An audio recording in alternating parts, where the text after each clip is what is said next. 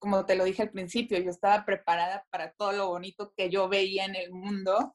Nunca había visto algo así, yo no sabía lo que era la parálisis cerebral y me tocó ir a la montaña. Entonces empezamos a escalarla y el doctor me dijo una de las cosas que nunca se me va a olvidar y me dice, cuando ya pases tu duelo, porque es válido, o sea, no estoy diciendo que todas las mamás sean valientes, porque yo me tardé tres meses llorando, fui con psicólogos y necesitamos ayuda. Cuando tú lo entiendas, vas a conocer el amor más grande de la vida. Hola, hola a todos, ¿cómo están? Bienvenidos a un nuevo episodio de Empieza en ti. El episodio de hoy creo que es algo muy especial y es algo muy importante que tenemos que hablar, que tenemos que platicar, que tenemos que entender, que es el trabajar en la inclusión de personas con discapacidad, que hoy por hoy se encuentran con muchísimas barreras en la vida. Estas van desde la falta de programas de educación, la falta de terapias que se pueden dar desde la niñez, hasta la necesidad de darles un lugar en el mercado laboral cuando llegan a ser adultos. Y según la CDC, que son las iniciales de Centros para el Control y la Prevención de Enfermedades, incluir a personas con discapacidades en las actividades cotidianas y animarlas a que tengan roles similares a los de las otras personas que no tienen discapacidades, es la esencia de este tema. La inclusión social de las personas con discapacidad busca que todos disfrutemos de un mundo más equitativo y respetuoso frente a las diferencias. Y sabiendo esto, el día de hoy, en este episodio, claramente vamos a hablar de la inclusión y tenemos una invitada súper especial que me tocó encontrármela mágicamente en un lugar con su hijo mientras las dos desayunábamos. Y esas son de las cosas que yo siempre digo, cuando te toca encontrarte a personas en la vida, te toca y a partir de eso suceden cosas increíbles y cosas mágicas. Entonces, el día de hoy tenemos a Cindy Virués, que también es conocida en Instagram como The Life with Santi. Muchísimas gracias por estar aquí, Cindy. Empieza en ti es una nueva oportunidad de regresar al inicio, para reinventarnos, salir de nuestra zona de confort, explotar nuestro potencial y lograr todo lo que nos propongamos. Hablaremos con diferentes expertos, amigos, especialistas o gente que admiro por su experiencia y trayectoria para juntos rebotar ideas, consejos, tips de motivación y hablaremos sobre lo que necesitamos escuchar para comenzar. Soy Paola Zurita y en este espacio te invito a escuchar, relajarte y trabajar en ti para lograr tu mejor versión. Porque todo lo que hagas en la vida empieza en ti. Gracias por la invitación, me siento muy honrada y como dices, es, fue mágico cuando nos encontramos y por algo van pasando las cosas, ¿no? Creo que tú eres una experta en el tema de, de la inclusión, por lo que te tocó vivir y me encantaría que nos contaras un poquito para que la gente te conozca. Cuéntanos un poquito de tu vida, tu experiencia con Santi. Presenta a Santi quién es y, por qué vamos a hablar de esto el día de hoy. Santi tiene dos años, siete meses. Me casé con mi esposo y tomamos la decisión de que yo me embarazara luego, luego. Lo planeamos, ultrasonidos, estudios genéticos, este, salió perfectamente bien. Pues yo en mi reposo de embarazo, la panzota, el calor, ya sabes, pues me fijaba en las redes, que es un tema también ahí medio que pues empezó a ver todo color de rosa, ¿no? Entonces, si yo veía que tal persona tenía esto, yo lo quería. Entonces yo estaba preparándome para un viaje a la playa, yo me sentía la persona más lista, tomé este, cursos psicoprofilácticos de lactancia, leía, yo iba a ser la mamá perfecta, ¿no? Como te digo, estaba preparada para un viaje a la playa, tenía ya todo listo, yo ya totalmente la maleta empacada y este, mi parto fue cesárea eh, desde ahí se empezó a cometer una negligencia porque el doctor que me trató este, me dijo que pues ya lo tenía que sacar, era un ginecólogo nuevo, vas con miedo, no sabes ni qué onda en una ciudad que no conoces, me dijo que ya lo tenía que sacar, le dije no puede ser, tengo siete meses, no, sí, ya tiene el tamaño y tu placenta ya está casi a nivel 3, que se está calcificando y pues es más riesgo y ya escogimos la fecha, fue cesárea, Santi nació bien, pero le faltó un poco de oxígeno, obviamente porque pues a mi conteo yo ya tenía hace siete meses, entonces este, le faltó un poco de oxígeno y me dijeron, cuando yo lo cargué por primera vez, que fueron dos segundos, lo vi morado y nada más me lo arrebató la enfermera, se salió corriendo del cuarto, no supe qué pasó, vino mi esposo y me dijo, no sabes qué, le van a poner unas, unas puntitas de oxígeno para ayudarlo y al ratito te lo traen. pero ese ratito se convirtió en 40 días. Entonces estábamos en Chiapas, este, le faltó oxígeno, después le faltó más, otra negligencia, le pusieron un CPAP para ayudarlo a respirar, le pusieron un infantil en vez de un neonatal y esto hizo que le reventaran los dos pulmones. Este, sus pulmones estaban hechos pasitas y ahí me dijeron la primera vez que Santi iba a morir. Entonces, bueno, ya te imaginarás cómo me puse, lo, lo inyectaron y a las 12 horas sus pulmones eran nuevos. Yo vi la radiografía y dije, no puede ser que se forme tan rápido el cuerpo humano y que en un bebé tan pequeñito se formaron nuevamente los pulmones y mágicamente, bueno, pues estaba bien. Siguió en el hospital, no salíamos por una neumonía que tenía, pero el último día que yo entré a verlo como instinto de mamá, lo vi mal yo pensé que tenía hipo porque brincaba y yo le preguntaba a las enfermeras que tiene hipo o llamé a mi mamá, le digo, entra a ver porque yo siento algo, o sea, no está bien. Este, entró y me dijo, pues yo también lo vi mal, me quedé dormida, no sé cómo porque yo no dormía. Y a las dos horas que desperté, este, ya estaba mi esposo caminando en el pasillo eh, asustado, mi mamá igual, y me dijeron, está una neuróloga y no sabemos qué está pasando. ¿ok? Salió para no hacerte esto largo. Salieron de, la sala y me dijeron, ¿sabes qué? Este, Santi lleva cinco días con una hemorragia cerebral, no nos habíamos dado cuenta y lo tienes que trasladar ya, ahorita, en este minuto, casi, casi a la Ciudad de México. Eso me lo dijeron en sábado a las 5 de la tarde. Los del avión este, no querían ir por él si no hacías transferencia bancaria o sea, todos sentíamos que se nos complicaba, pero pues yo siempre de la mano con mi esposo, así de que, no, lo tenemos que hacer ahorita, ahorita, consígueme el avión porque me lo consigues. Se van dando las cosas, la verdad es que a nosotros, yo estoy muy agradecida con la vida, eh, no quiero hablar de religión, pero si creen en algo, yo estoy muy agradecida con ese ser que es más grande que nosotros, porque todo se fue acomodando, pudimos conseguir el avión, la transferencia, todo, nos fuimos a la Ciudad de México y llegamos a las 3 de la mañana el domingo y nos dijo el doctor, está convulsionando porque tiene el sodio más este, bajo que he visto en toda mi vida, es uno de los mejores doctores de México. Y este, me dijo, pero si es eso, es por eso la convulsión y estamos del otro lado váyanse a descansar y ahorita yo los busco. Nos buscó a los 15 minutos y me dijeron, ya le hicieron la resonancia magnética y Santi tiene desbaratado el cerebro. Entonces, cuando me dijeron eso, Alberto, mi esposo, se desmayó, yo no podía hablar, mi mamá no habló, nos quedamos mudos y dijimos, ¿y ahora qué sigue? No, pues este, lo tenemos que operar, tenemos que drenar el sangrado. Y yo dije, en ese momento no piensas, entonces yo dije, este, ya déjenlo, este, ya no quiero que sufra, eh, déjenlo descansar.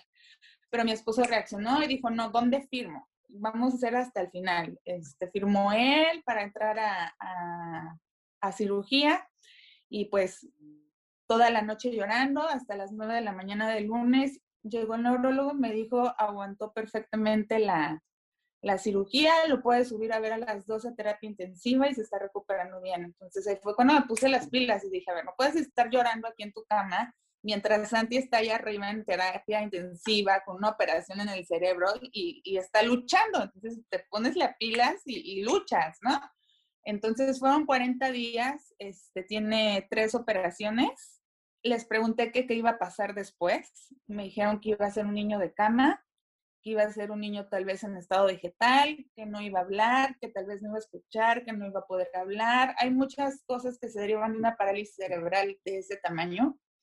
Y, la que más le, le, atribuían a Santi es que no iba a poder caminar, o sea, vegetal totalmente. Entonces, este, pues te pones triste, ¿no? Dices, como te lo dije al principio, yo estaba preparada para todo lo bonito que yo veía en el mundo nunca había visto algo así, yo no sabía lo que era la parálisis cerebral y me tocó ir a la montaña. Entonces empezamos a escalarla, empezamos a pues armarnos de valor, empezar a entender el tema, hablar con sus doctores y el doctor me dijo una de las cosas que nunca se me va a olvidar y me dice, cuando ya pases tu duelo, porque es válido, o sea, no estoy diciendo que todas las mamás sean valientes, porque yo me tardé tres meses llorando, fui con psicólogos y necesitamos ayuda. Entonces, este, me dice, cuando tú lo entiendas, vas a conocer el amor más grande de la vida. Dice, si tú ibas a amar a tu hijo, lo vas a amar el triple de lo que te hubieras imaginado, ¿no? Yo en ese momento no entendía y yo decía, pues, ¿cómo va a ser su vida, no? Pero pues, bendito Santi, este, no es un niño de cama, es un niño este, totalmente chispa, es súper inteligente. Y aquí una pregunta, perdón, antes de entrar un poquito a esta parte. En, este momento donde a ti te dicen, ¿no? Que te dicen, va a ser un niño de cama, está prácticamente en estado vegetal, pues tú al final en ese momento lo creíste, lo entendiste y te dijeron, así va a ser. ¿Cómo le hiciste para en este momento, como tú lo acabas de decir, te tocó vivir evidentemente un duelo, estuviste tres veces en cama, terapia y demás, pero ¿cómo cambiaste ese chip de decir, y o me hundo en la cama y o me quedo triste, o comienzo a actuar, comienzo a hacer algo al respecto? Fue él, él es el que me dio la fuerza porque cada vez que yo entraba a verlo, aunque estaba intubado, aunque pues estaba respirando por máquinas y demás, yo veía sus ojos y yo en sus ojos los veía brillar. Entonces yo hablaba mucho con él.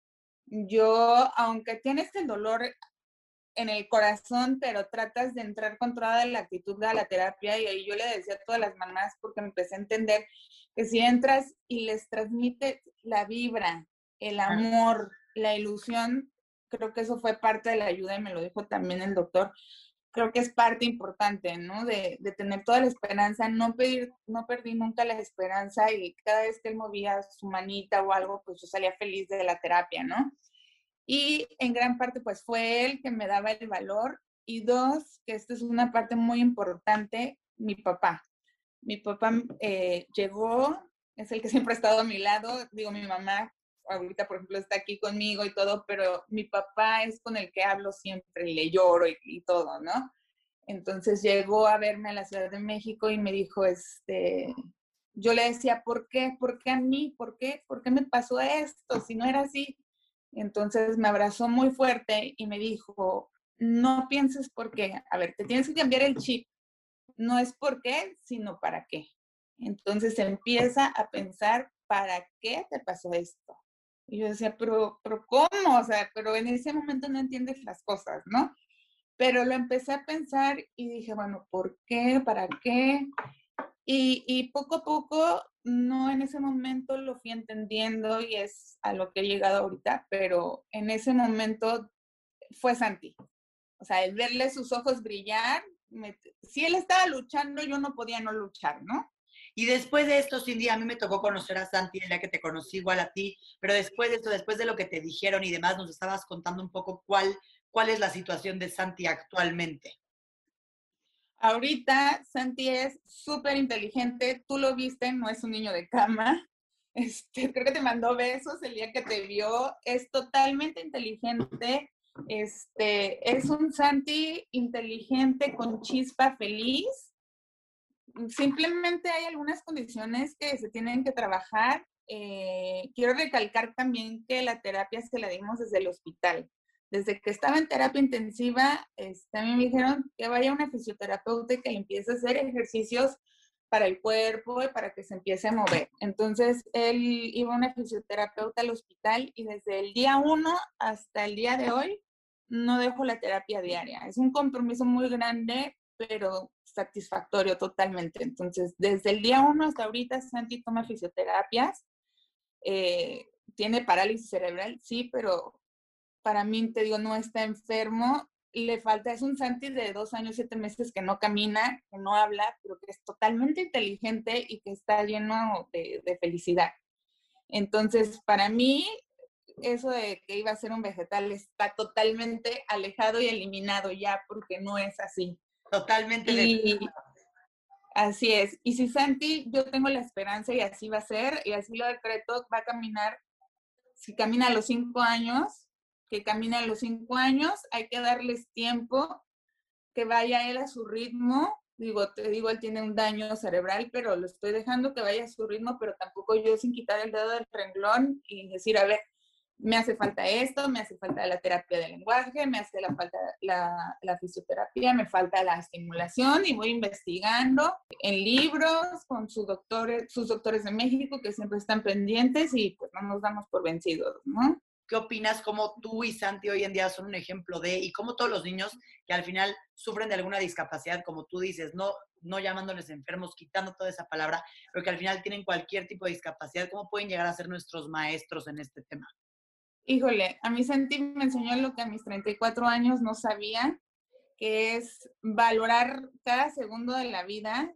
Te digo, a mí me dijeron tres veces Santi va a morir entonces ahora es valorar el día al día. Este, me ha enseñado a valorar lo que realmente importa, la familia, eh, ahorita con el momento que estamos viviendo, pues el disfrutar, ¿no? Si estamos encerrados, el disfrutar a tu familia, los que están contigo, los que nunca te sueltan de la mano. Entonces todas esas cosas me las ha ido enseñando él que pues yo no les tomaba importancia, ¿no? Tú dices, nunca me va a pasar, pero pues te pasa no era el que me hubiera ido a Chiapas ni nada. Alberto en algún momento se sintió culpable porque me dijo, ¿por qué te lleva a Chiapas? Porque fue por su trabajo. Y le dije, no, no, no pienses en eso, tú no tienes la culpa. Yo si me hubiera operado en, en Veracruz, en Chiapas, en México, era para mí. O sea, Santi ya era para mí. Y Totalmente de acuerdo. Yo estudié ciencias de la comunicación, yo tenía otro tipo de sueños, pero Santi me ha abierto las puertas para ese tipo de sueños. Entonces, eh, yo leí un libro donde dice que a todos nos va a pasar algo que nos va a lastimar, pero si lo sabes afrontar, si empiezas a sanar, si tienes catarsis, eh, ese mismo dolor se convierte en alegría después y se te van abriendo puertas. Eh, yo ya cumplí un sueño, este, tal vez sea un poco superficial, pero bueno, antes de Santi, eh, como te digo, yo estudié ciencias de la comunicación y quería hacer diseño editorial. Y mi sueño, ya sabes, la revista Vogue, ¿no? Yo quiero hacer mi maestría en Vogue y me voy a ir a Madrid y allá la voy a hacer. Y mi esposo me había dicho, yo te acompaño y todo. No se pudo, evidentemente, yo tengo que estar comprometida con él. Pero ¿qué crees? Me buscó Carla Martínez, que es la editora de Vogue, y me dijo, quiero que salgas en la revista sin buscarla yo. Y dije, wow, o sea, ya no trabajé, pero ya estoy en la revista, ya me hicieron una entrevista, ya trabajé con los fotógrafos, ya este, en las locaciones, este, ya conocí cómo es el trabajo en la revista. Entonces, para mí ese sueño ya lo cumplí. Iba de la mano de, de, cómo volteaste esta situación y lo viste como no el por qué, sino el para qué, me explicó. Como yo te decía que yo te conocí, la manera en la que platicabas de Santi, hablabas de Santi, era algo impresionante y creo que también eso influye muchísimo porque te sucedió algo que 100% era para ti, pero también tu actitud y la forma de afrontar y vivir con la situación es lo que te hace que hoy salgas en Vogue, que estés en este tipo de cosas y que, que, que estés viviendo cosas que tú querías vivir de una u otra manera, pero de una manera aún más increíble. Sí, mucho mejor, como dices, es, otro de mis sueños era conocerte, este, platicar contigo, ya estamos aquí y como dices, pero es de una manera diferente y está más padre porque entonces podemos llegar a muchas, a, muchas personas y decirles que no están solas, que la actitud, como dices, es lo más importante. Este, no te puedes quedar acostada llorando en la cama si tu hijo está respirando, entonces tienes que ponerte las pilas y luchar por ellos.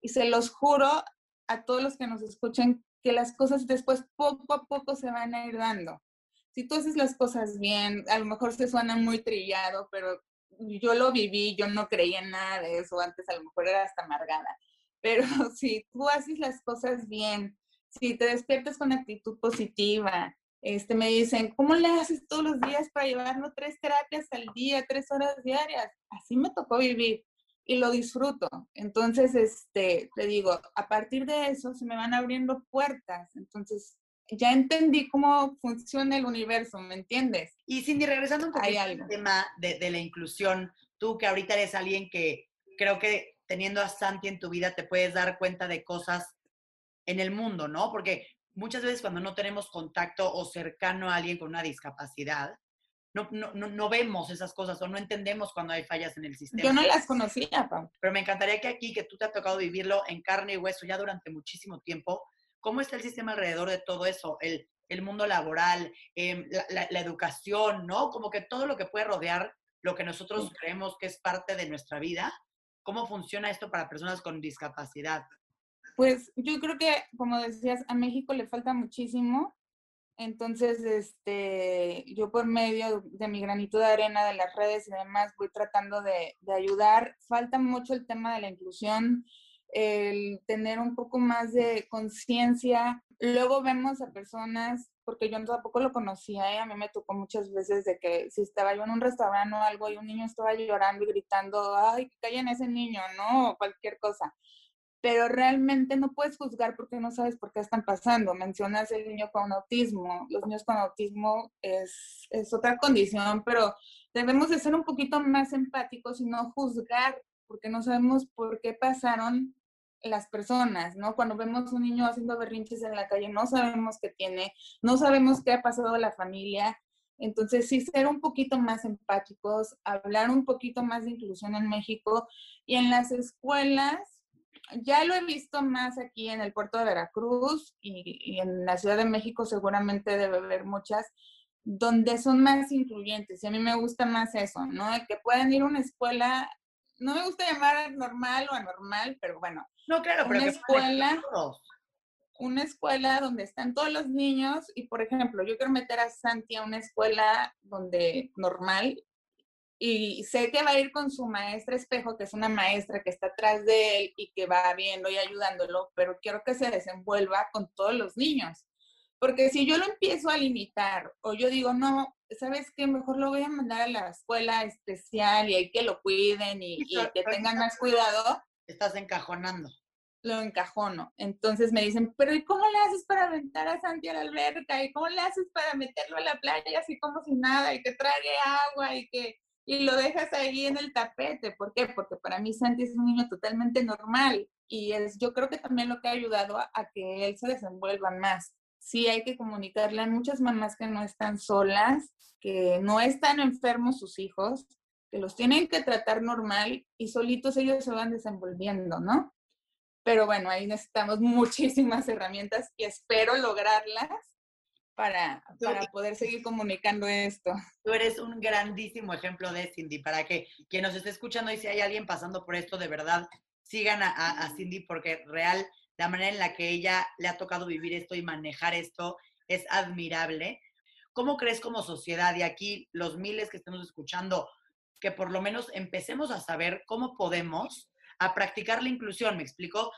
Es, es chistoso porque cuando no tienes cosas cerca en tu vida o no le pasan a cercanos, como que como si no existieran. Y creo que está totalmente erróneo y equivocado eso, porque tenemos que saber, tenemos que entender. Yo creo que eh, yo tampoco conocía el tema, yo no conocía el mundo de la discapacidad, yo no sabía que era parálisis cerebral y lo entendí yo creo que hasta después de cuatro meses de que naciera Santi, después de que sané, porque sí se vale llorar, porque como lo dije antes, eh, hay que vivir el luto para después poder salir adelante, ¿no?